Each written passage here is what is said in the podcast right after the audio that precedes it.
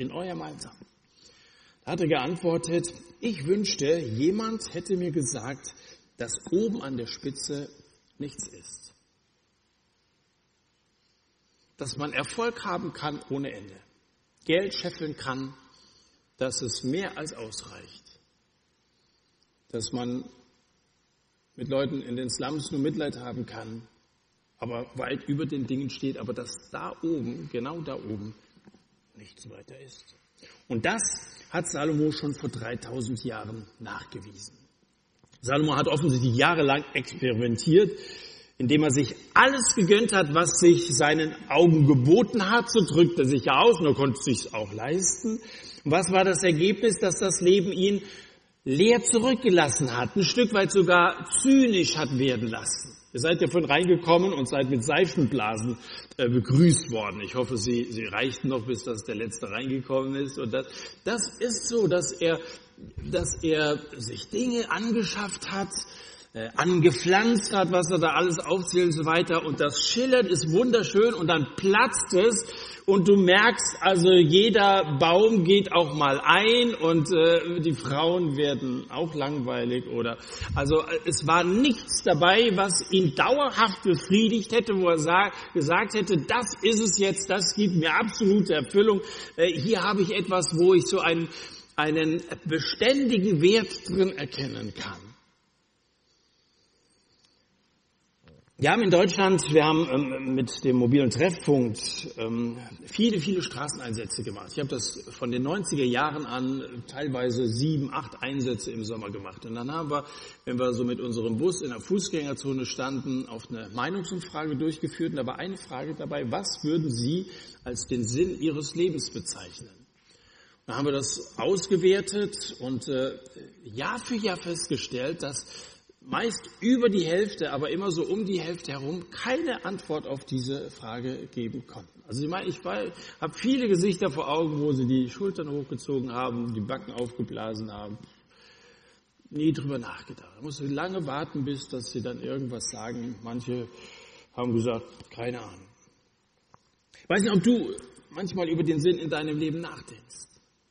Vielleicht geht es dir auch so, dass du sagst, keine Ahnung, was ist das für eine komische Frage. Aber vielleicht gehörst du auch zu den anderen 50 Prozent, die sehr wohl darüber nachdenken. Und die sehr wohl nervös sind im Blick auf diese Frage. Vielleicht gehörst du zu denen, die wie Bogenschützen durchs Leben gehen, die verschießen fleißig ihre Pfeile und malen da, wo einer gelandet ist, so, so einen schwarzen Punkt äh, und Kreise drumherum und tönen laut, dass sie soeben ins Schwarze getroffen haben. So kann man es natürlich auch machen dass man mal so drauf loslebt und dass man den eigenen Stil als Maßstab definiert und das eigene Lebensziel äh, als, als äh, das vorgibt, was es ist. Und damit ist man mit dem Thema schnell fertig. Andere suchen nicht so sehr den Sinn des Lebens, sondern den Blödsinn des Lebens und äh, versuchen möglichst viel Spaß zu haben und alles, alles so von der heiteren Seite zu sehen. Und Party ist das. Und da sagen wirklich Leute, das ist der Sinn, Spaß haben, das ist der Sinn in meinem Leben. Aber das ist nicht Sinn, das ist Blödsinn. Das kann nicht der Sinn im Leben sein. Das würde ja irgendwas, das, das verpufft eben. Das sind diese Seifenblasen, die überhaupt keinen Bestand haben. Denn der Spaß hält ja nicht. Da kannst du noch so viel Ecstasy, äh, Zäpfchen, äh, dir, das äh, hat ja alles keine dauerhafte Wirkung. Vielleicht sagst du auch Sinn des Lebens, ich bin ja doch kein Philosoph und so. Das bin ich auch nicht, aber ich will doch wissen, warum ich lebe. Mark Twain hat gesagt, die beiden wichtigsten Tage im Leben eines Menschen sind der Tag, an dem sie geboren wurden und der zweite Tag, an dem sie herausfinden, warum. Zwei entscheidende Tage. Denk mal an deinen Tagesablauf. Wann musst du morgens aufstehen? Morgen ist Montag, schlechte Nachrichten, Wer muss denn schon vor sechs raus morgens? Mist, oder? So, so geht's ja schon los, der Tag. Dass irgend so ein schrilles Gerät dich aus deinen tiefsten Träumen rausreißt. Wahrscheinlich musst du jede Woche neun kaufen, weil du immer an die Wand schmeißt, oder? Das ist ja schon mal kein Vergnügen. Schleppst dich ins Bad und so. Und dann musst du jetzt bei den Temperaturen, weißt du, zugefrorenes Auto oder musst du zum Zug auch noch mit vielen anderen, mit Mundgeruch und so. Wie geht denn so ein Montag los? Das ist doch kein, man kann ja nicht sagen, das Leben ist ein Spaß von A bis Z. So, und dann sitzt du da in der Schule oder Uni, ist auch nicht besser. Gerade heute mit einem gesprochen, das ist ein ganz schöner Stress was man da als an Leseaufgaben hat und so. Und, und Arbeit ist ja, da kriegt man dann auch noch Verantwortung noch dazu. Ähm, Ärger, wenn, wenn das eine oder andere schief geht. Und wenn du das dann alles geschafft hast, acht Stunden oder manchmal mehr, dann kommst du nach Hause, dann kannst du ja auch nicht machen, was du willst. Da hat man ja auch so seine, seine Verpflichtungen. Wenn du abends dann noch ein bisschen gut drauf bist, vielleicht triffst du dich noch mit ein paar Freunden, aber dann so vorm Einschlafen fragst du dich, welchen Sinn hatte jetzt dieser Tag? So, so ein Tag, wenn wir ihn jetzt mal so komplett betrachten, aus wie viel Prozent Spaß besteht der denn?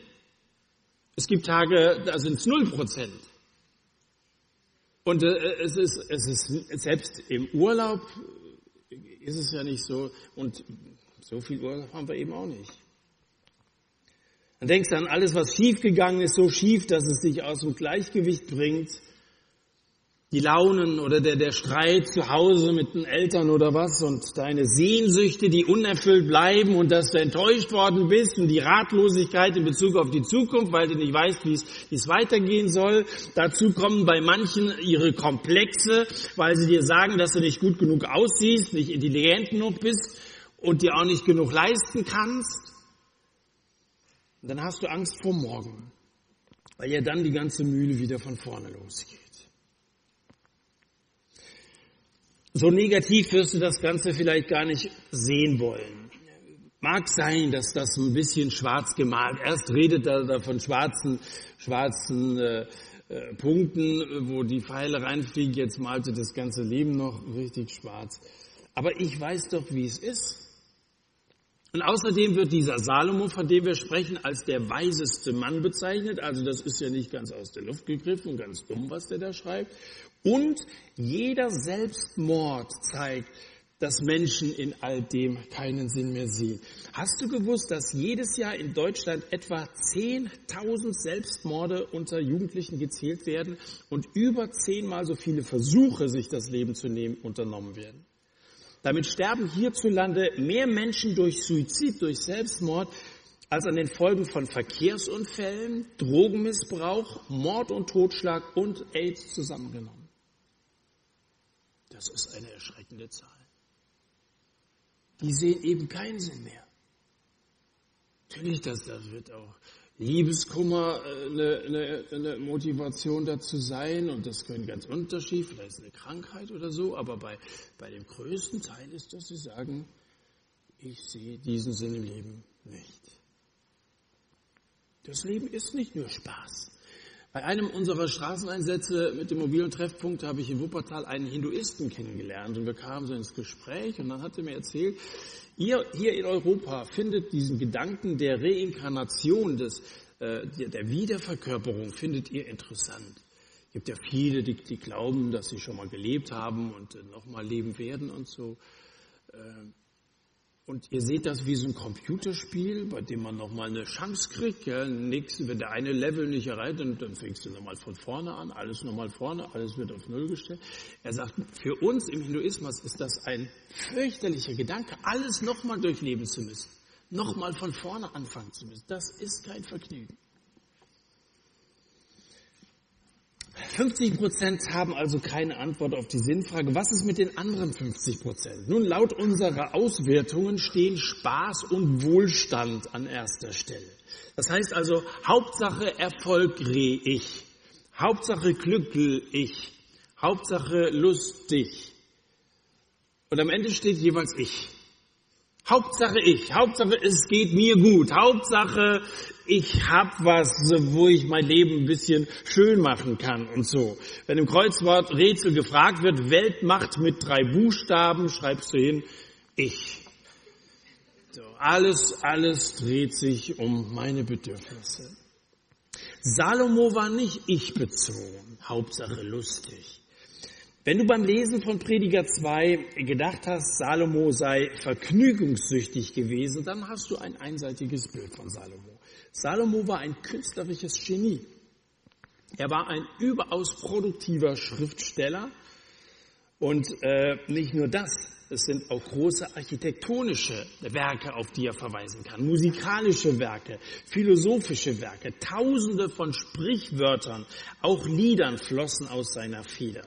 Und Jahrtausende später reden wir immer noch von diesen alten Texten. Wir schätzen Salomo falsch ein, wenn wir vergessen, welch ungeheuer ähm, kreatives Potenzial in diesem Mann gesteckt hat. In Prediger 2, in dem Text, den wir gelesen haben, kommt Salomo quasi all denen zuvor, die ihm in seiner Lebensweise folgen würden, die auch sagen, ich möchte mir äh, Häuser bauen, ich möchte mehr, mehr und noch mehr erwirtschaften, damit es mir gut geht. Und tatsächlich sind seine Erfahrungen ja von unzähligen Menschen äh, wiederholt worden. Grenzenloses Vergnügen, aber plündert Menschen aus, plündert ihre Liebhaber aus. Die Erfahrung hat Salo gemacht und eben tausende andere auch. Das ist so wie ein Pornoverleger, der impotent geworden ist. Oder wie ein Spieler, der aus seiner eigenen Tasche stiehlt. Du versuchst es, versuchst es und merkst, es reicht einfach nicht aus und es ist nicht das, was letztendlich tatsächlich zum Erfolg oder zur Zufriedenheit führt. Wenn ich für Wohlstand da bin oder für Vergnügen da bin, noch ein bisschen mit Bildung gemischt und so, dann wertet mich das als Mensch ab. Aber wir sind unglaublich wertvoll und wir sollten äh, die Definition unseres Lebens nicht zu billig äh, formulieren. Es ist ja erstens unglaublich stressig, diese Ziele zu erreichen, wirklich reich zu werden. Das ist nicht einfach.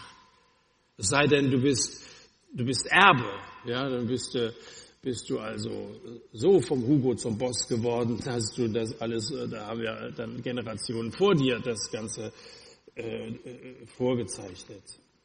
Aber ansonsten ist es unglaublich hart. Und zweitens, was ist, wenn du das alles erreicht hast? Higgins hat diese Erfahrung gemacht, da oben ist nichts weiter. Was bringt's denn, wenn du die letzte Sprosse dieser Erfolgsleiter erklommen hast? So ist die Luft sehr dünn und es ist nichts weiter da. Die Beatles, unglaublich erfolgreich gewesen zu ihrer Zeit, haben ernüchternd festgestellt, wir haben fast alles, was man sich mit Geld kaufen kann. Großer Satz, aber der, der traf zu. Und dann haben sie gesagt, wenn du erstmal so weit bist, dann bedeuten dir die käuflichen Dinge nichts mehr. Dann suchst du nach etwas ganz anderem. Etwas anderes als maximaler Reichtum. Was, was soll das sein? Der Sinn des Lebens muss mehr sein als wir selbst. Alles, was weniger ist, sind allenfalls Zwecke. Der Zweck ist etwas, was ich gebe. Der Sinn aber ist etwas, was ich empfange.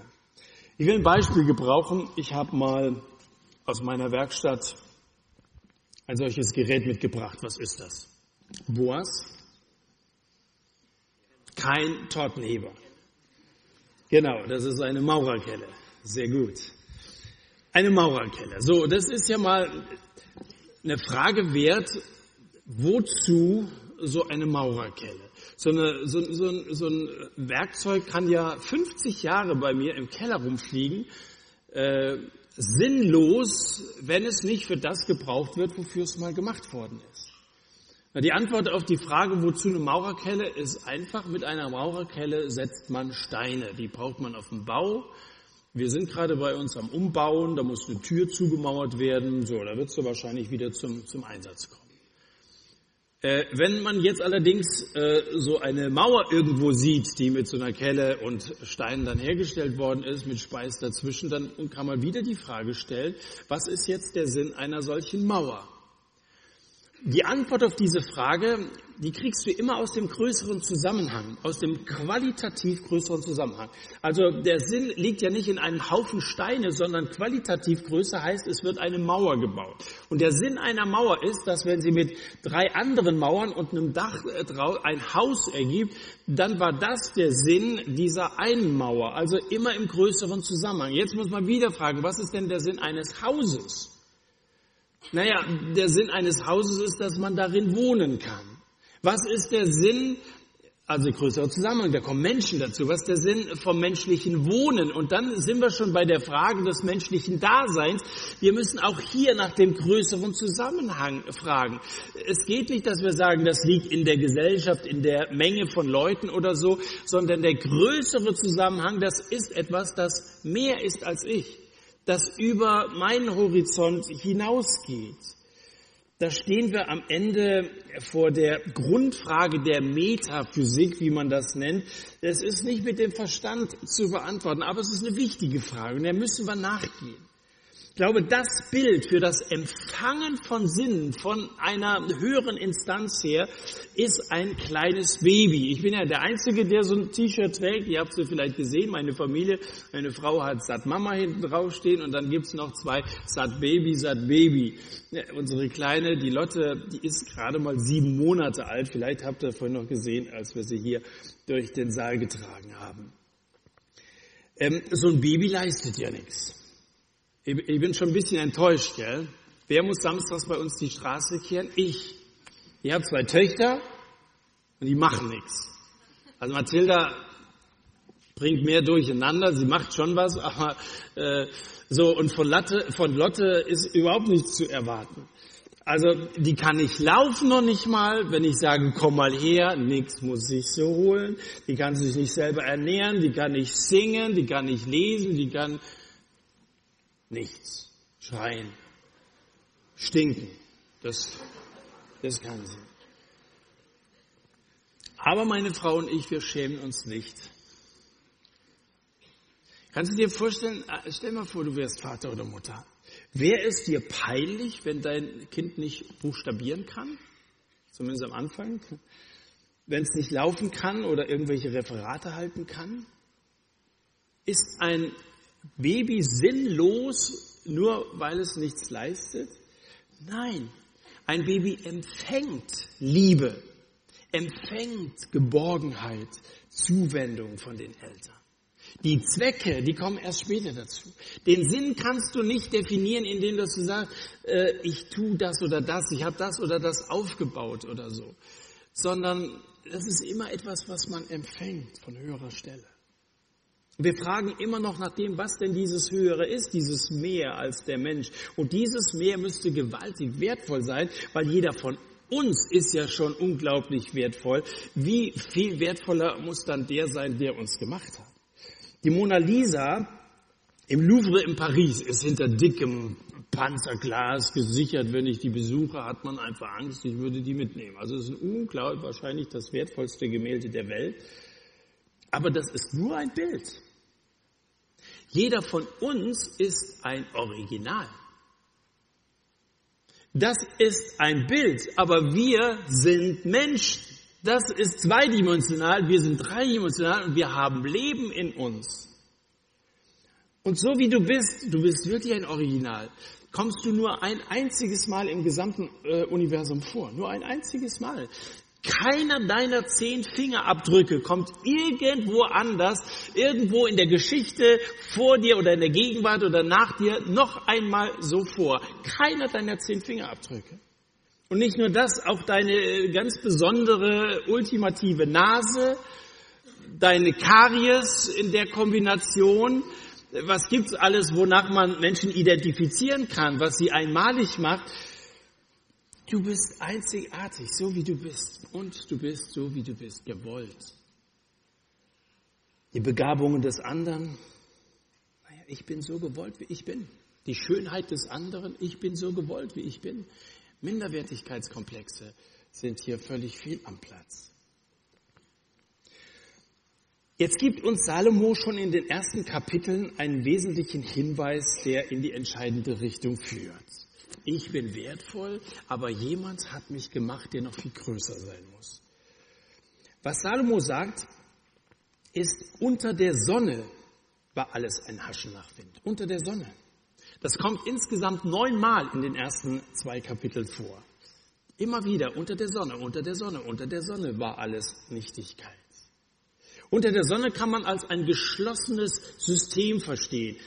Eines, das unabhängig von Gott funktioniert. Da gibt es keinen Impuls von außen, das ist äh, nur das, was unter der Sonne ist.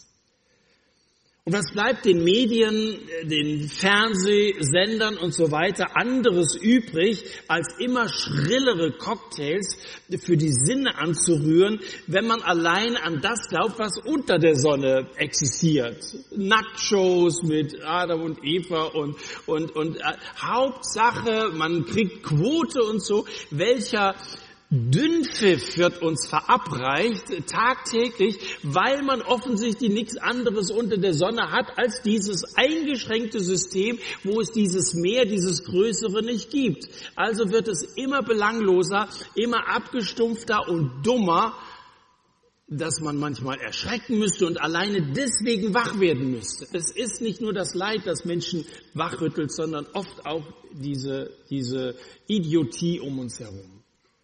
Und auch was bleibt dem Bildungssystem übrig, wenn alle Intelligenz eben in diesem geschlossenen System gefangen sitzt? Gilt als unwissenschaftlich von Sinn, auch von Schöpfung zu reden. Da wird Schulkindern bereits vermittelt, dass wir zufällig aus schleimigen Algenablagerungen entstanden sind. Aber was ist denn dann mit unseren Hoffnungen, die wir haben? Was ist denn, wo kommen denn unsere Ängste her, unsere Gefühle, unsere Überzeugung? Das wäre alles nichts weiter als das zufällige Ergebnisse einer Anhäufung von Atomen und würde irgendwann für immer untergehen, würde nicht mehr existieren, sobald wir abgetreten sind. Ist das denkbar? In dieser Welt musst du dich orientieren. Und orientieren bedeutet ursprünglich den Orient finden also den Ort des Aufgangs der Sonne. Das ist der Orient. Unter der Sonne ist alles ganz gut beleuchtet, oder? Da kennen wir uns aus, hier so in dieser Welt kennen wir uns aus. Da haben wir, haben wir ein Smartphone. Und äh, was aber jenseits der Sonne ist, was am Anfang war, wo die Sonne aufgegangen, wo wir herkommen, das ist eine andere Frage. Da müssen wir uns orientieren. Also der Wortursprung von Orientierung zeigt, dass der Anhaltspunkt irgendwo in der Fremde liegt, im Orient, außerhalb der eigenen ausgeleuchteten Kultur. Um den Sinn des Lebens und das, was über uns steht, zu deuten, brauchen wir Maßstäbe und brauchen Anhaltspunkte. Und da ist es ganz wichtig, wo wir diese Anhaltspunkte suchen. Also ich habe ja meine halbe Werkstatt geplündert, habe noch einen Zollstock mitgebracht. Ich, hatte, ich habe ja den Beruf des Werbegestalters gelernt und ich hatte einen Kollegen, Bernd, der hat 15 Jahre als Werbegestalter in Südafrika gearbeitet und äh, hatte da so ein kleines Unternehmen für, für diese Zeit und hatte einige Angestellte. Und die wussten schon, was ein Zollstock ist und dass man das Maß auch genau äh, ablesen muss. Und wenn er die losgeschickt hat, irgendwie, da sollte so ein Schaufenster äh, gestaltet werden, dann sollten sie das Fenster ausmessen und dann sind sie also hergegangen, den Zollstock ausgeklappt und dann haben sie sich sehr auf die Zahlen konzentriert, angenommen, das hier wäre jetzt mal ein Fenster, und dann kamen sie mit dem genauen Maß 100, also 1,77,9 Meter sind sie dann so, sind sie zum Bernd gegangen, 1,77,9 Meter. Und äh, das passte irgendwie nicht. Und äh, es hat länger gedauert, bis er herausgefunden hat, dass sie zwar wussten, dass man ein Maß hinten ablesen muss, aber nicht gecheckt haben, dass man das auch vorne irgendwo anlegen muss. Also ob das jetzt überstand oder zu kurz war oder so, da hat kein Mensch drauf geachtet. Wichtig waren, waren die Zahlen hinten.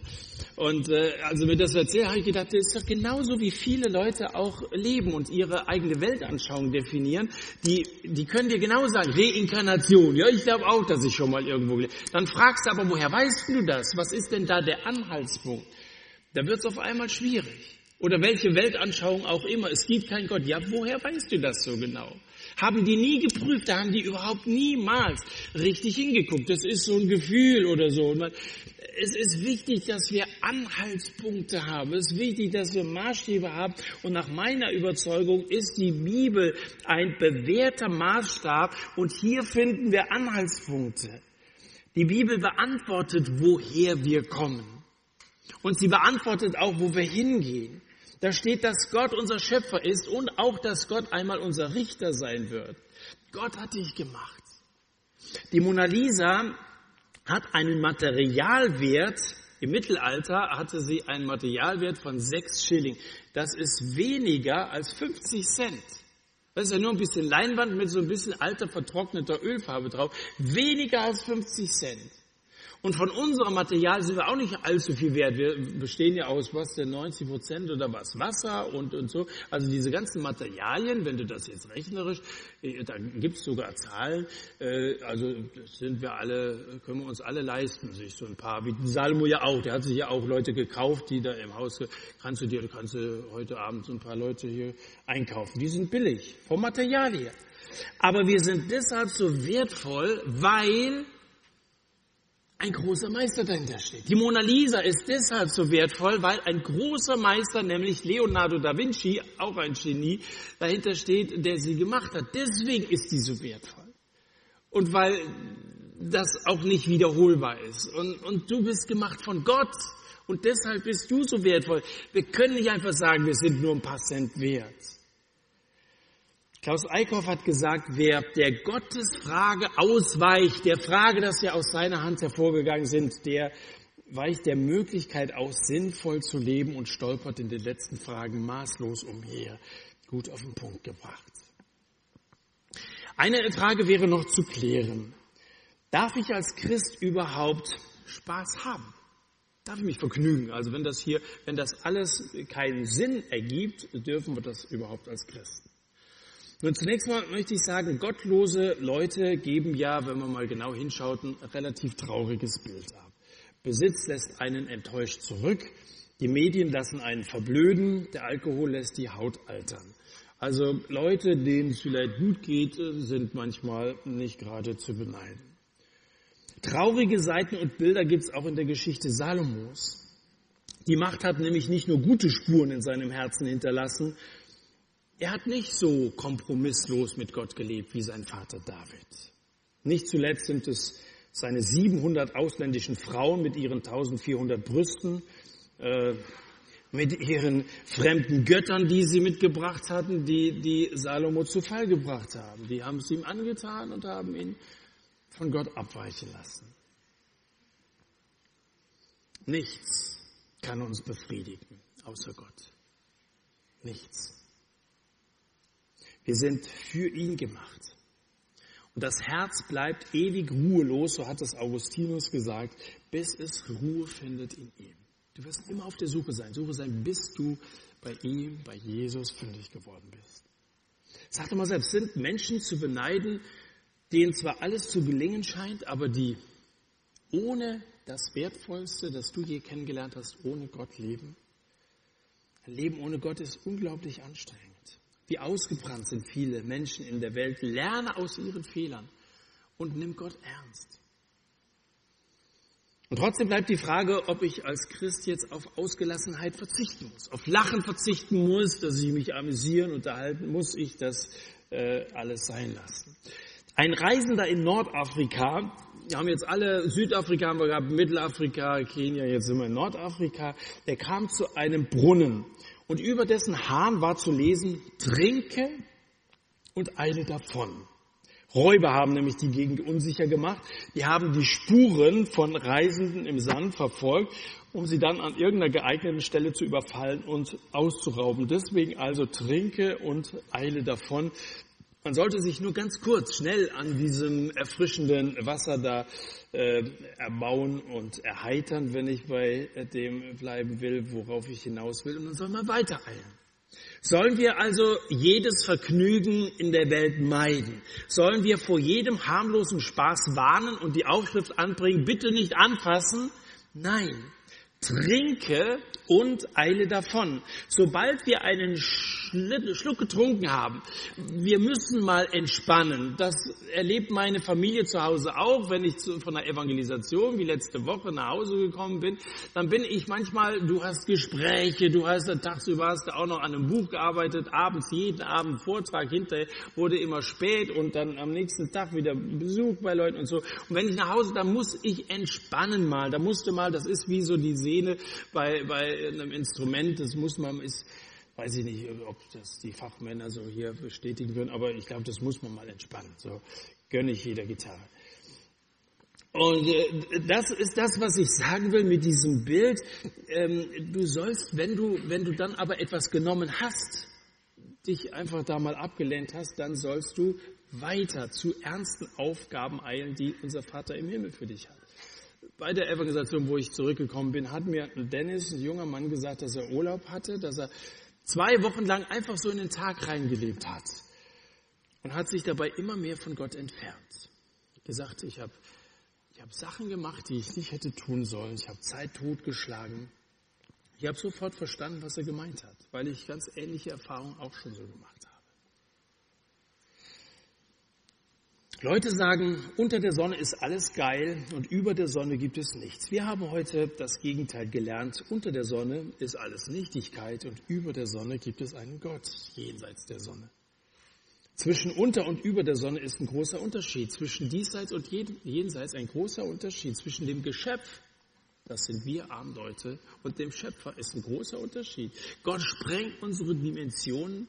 Er ist unfassbar groß wir dagegen verstehen ja nur das, was wir zwischen unseren beiden Ohren denken können. Und es ist nicht, nicht viel auf diesem relativ engen Raum. Erkennen können wir Gott nur, wenn er sich uns zu erkennen gibt. Und das tut er in der Bibel, wo nicht etwa Menschen über Gott reden, sondern wo Gott zu Menschen redet. Das ist die Bibel. Und er offenbart sich in Jesus, Jesus, der gesagt hat, ich versichere euch, wer sich Gottes neue Welt, das Reich Gottes nicht schenken lässt, du wirst beschenkt, so wie ein Baby beschenkt wird mit Liebe, nicht schenken lässt, der wird niemals hineinkommen in diese neue Welt Gottes. Wer sich das Reich Gottes nicht schenken lässt wie ein Kind, wird niemals hineinkommen. Wie nimmt man dieses Geschenk an? Wenn du letzte Woche hier warst, dann hast du es von Sebi schon mal gehört und ich wiederhole das nochmal. Einige haben die Hand letzte Woche gehoben, als er gefragt hat, wer, wer will dieses Geschenk annehmen. Danke Jesus dafür, dass er gekommen ist, dich zu retten. Nimm es doch heute Abend dankend an. Bekenn ihm deine Sünden, das, was dich von Gott trennt. Glaube an Jesus. Glaube, dass er dir vergibt, dass er alles gut gemacht hat. Lade ihn in dein Leben ein. Und dann Danke Gott dafür, dass er dich als sein Kind annimmt. Weißt du, das Wesentliche unseres Lebens, unser Sehen, unser Hören, unseres De unser Denken, das können wir nicht selbst machen. Das Wesentliche, nämlich das Reich Gottes anzunehmen, das können wir uns nur schenken lassen. Das können wir nicht selber machen. Johannes 1, Vers 12, allen aber, die ihn, Jesus, aufnahmen und zum Glauben kamen, die ihm Glauben schenken, denen verlieh er das Recht, Kinder Gottes zu werden. Das ist es, wieder Kind sein. Es gibt nichts Größeres als Kind Gottes zu sein. Hier wird die Sehnsucht nach Liebe, die Sehnsucht nach Geborgenheit gestillt beim Vater. Er ist für mich da und ich will für ihn da sein. Das ist der Sinn in meinem Leben. Der Philosoph Nietzsche, Friedrich Nietzsche hat gesagt, wenn uns das Warum unseres Lebens gehört, dann gelingt uns fast jedes Wie. Darum ist die Frage so wichtig. Beantworte diese Frage, warum lebe ich? Und ohne Gott kannst du sie nicht beantworten. So viele Leute leben gar nicht wirklich aktiv. Die leben so in den Tag rein. Jahr für Jahr, Jahrzehnt für Jahrzehnt. Die lassen einfach zu, dass ihnen das Leben widerfährt. Die leben nicht, sondern die treiben. Dann werden sie Opfer und werden zu Gefangenen der Vergangenheit, sie werden zu Sklaven der gegenwärtigen Umstände und sie haben Angst vor der Zukunft. Menschen, die aber von Gott inspiriert sind, die erreichen bedeutsame Ziele. Wer über einen Lebenssinn verfügt, der wirkt nachhaltig auf seine Umwelt ein. Und das ist genau unsere Bestimmung. Wir Christen, wir sollen die Welt verändern. Habe bei einem Vortrag von Alois Böck aus München gehört, wie er zu den Jugendlichen bei so einer Veranstaltung gesagt hat, Mensch, macht doch mal was Verrücktes. Also geht doch mal nach Kenia äh, und, und, lasst euch doch mal auf so ein Abenteuer ein. Macht, lebt doch nicht nur so vor euch hin. Macht mal was verrückt. Sein Vorschlag war, mit dem Helikopter über Mekka zu fliegen und christliche Flyer abzuwerfen. Ganz so verrückt muss es vielleicht nicht sein, aber ich verstehe, was er meint. Ich finde, dass wir alle so angepasst sind, auch wir Christen. Da muss doch ein bisschen, da muss doch ein bisschen Kreativität vorhanden sein. Wenn du Gott wirklich liebst, dann muss man doch sagen, Liebe macht erfinderisch und da muss ich doch auch überlegen, was kann ich für ihn tun? Das ist der Sinn des Lebens. Anders zu sein, für Gott da zu sein. Und das ist unglaublich äh, spannend. Ich kann mir jedenfalls nichts Sinnvolleres vorstellen, als in Jesus den Willen Gottes zu verwirklichen. Das stellt unglaublich zufrieden. Das, das ist der Sinn. Wir beten. Danke, Herr Jesus, dass der Sinn in dir begründet ist und dass dein Wort, die Bibel, so viele treffende Beispiele bringt, wo Menschen Sinn und Erfüllung suchen, enttäuscht sind und dann immer wieder zu der Antwort kommen, nimm Gott ernst. Und äh, das wollen wir tun. Ich möchte beten, dass jeder sich da prüft. Bete für die, die letzte Woche den Arm gehoben haben und so einen Anfang gemacht haben und bete für die, die heute Abend angesprochen sind, dass sie doch zu dir umkehren, dass sie dir dafür danken, dass du in diese Welt gekommen bist, um für unsere Sünden am Kreuz zu sterben. Und möchte beten, dass man das spürt in unserem Leben, dass wir, wenn wir angefangen haben, an dich zu glauben, veränderte, ganz neue Menschen, sinnvoll lebende Menschen sind, äh, die von anderen gesehen, wahrgenommen werden. Amen.